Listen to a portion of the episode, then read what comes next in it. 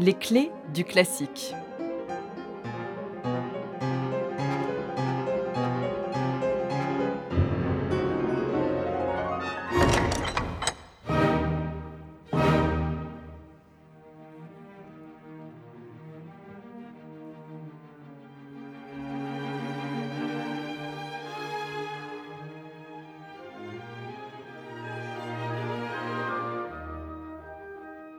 7 avril 1805 à Vienne.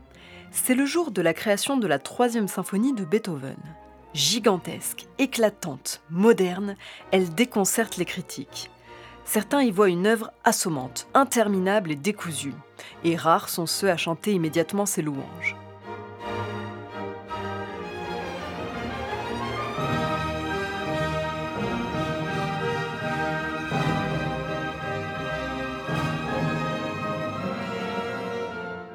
C'est en 1802 que Beethoven ébauche sa troisième symphonie.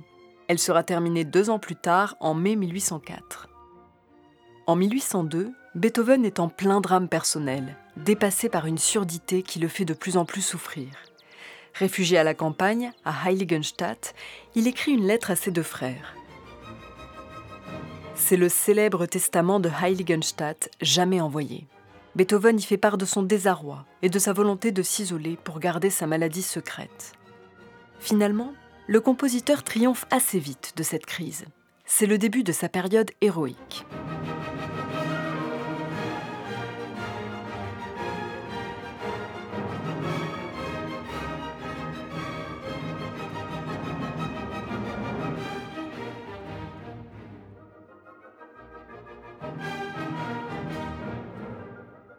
Dans un premier temps, la symphonie numéro 3, future symphonie héroïque, est dédiée à Bonaparte, que Beethoven admire. Partisan des valeurs républicaines, il considère son héros comme le libérateur de l'Europe. En plus, les deux hommes sont nés à un an d'intervalle, et Beethoven aime à penser que leurs destinées sont liées, comme le suggère le musicologue François-René Tranchefort.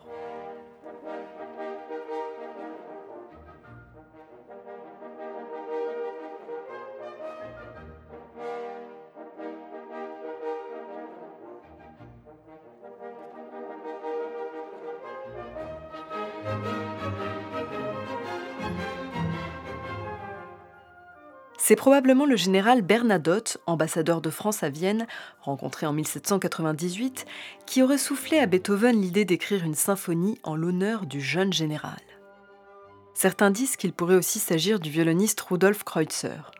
Quoi qu'il en soit, Beethoven s'attelle à la tâche avec joie et donne à sa symphonie le nom de Bonaparte.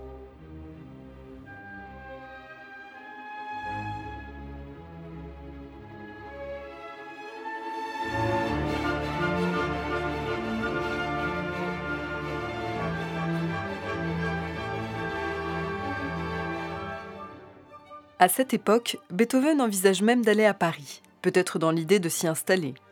Il ne doute pas qu'apporter avec lui une partition en l'honneur de Bonaparte pourrait jouer en sa faveur.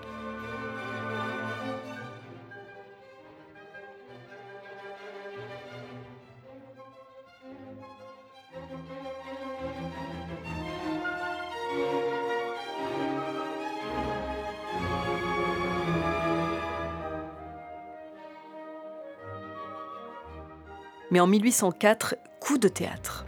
Napoléon est couronné empereur. Pour Beethoven, c'est une trahison suprême, une offense au principe de la République. Furieux, il raye sa dédicace et déclare à propos de Bonaparte. Maintenant, il va n'obéir qu'à son ambition. Il va s'élever plus haut que les autres, devenir un tyran. Ainsi, le compositeur choisit de plutôt dédier son œuvre à son mécène, le prince Lobkowitz, et change le titre de la partition symphonie héroïque composée pour célébrer le souvenir d'un grand homme.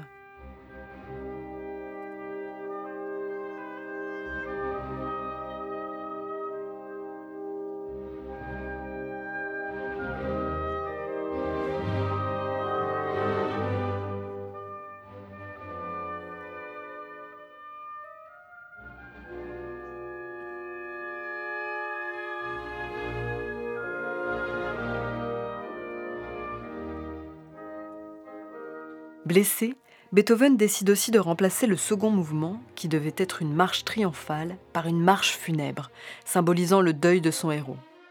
On raconte que lorsqu'il dirigeait ce mouvement, le chef Hans von Bülow revêtait des gants noirs.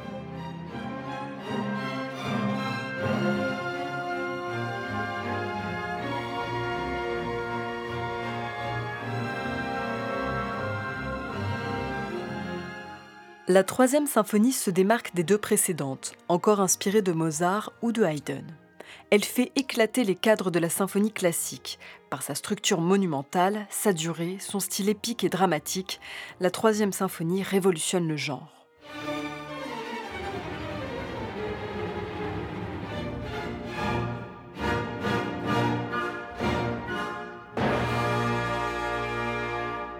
La symphonie héroïque se compose de quatre mouvements. Le premier, par son ampleur, ses proportions, ses choix harmoniques, apparaît déjà novateur. De même, le deuxième mouvement, la marche funèbre, semble particulièrement long pour l'époque. La tension se relâche lors du scherzo, sorte de course rapide et bondissante.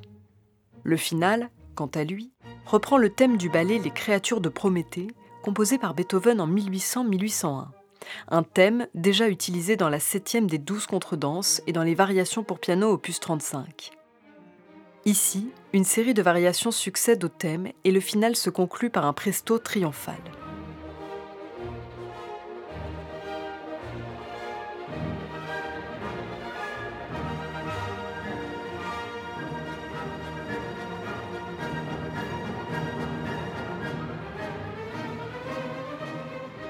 Aussitôt après la création de la troisième symphonie, Beethoven se lance dans l'écriture de celle qui, encore plus dramatique, deviendra la cinquième.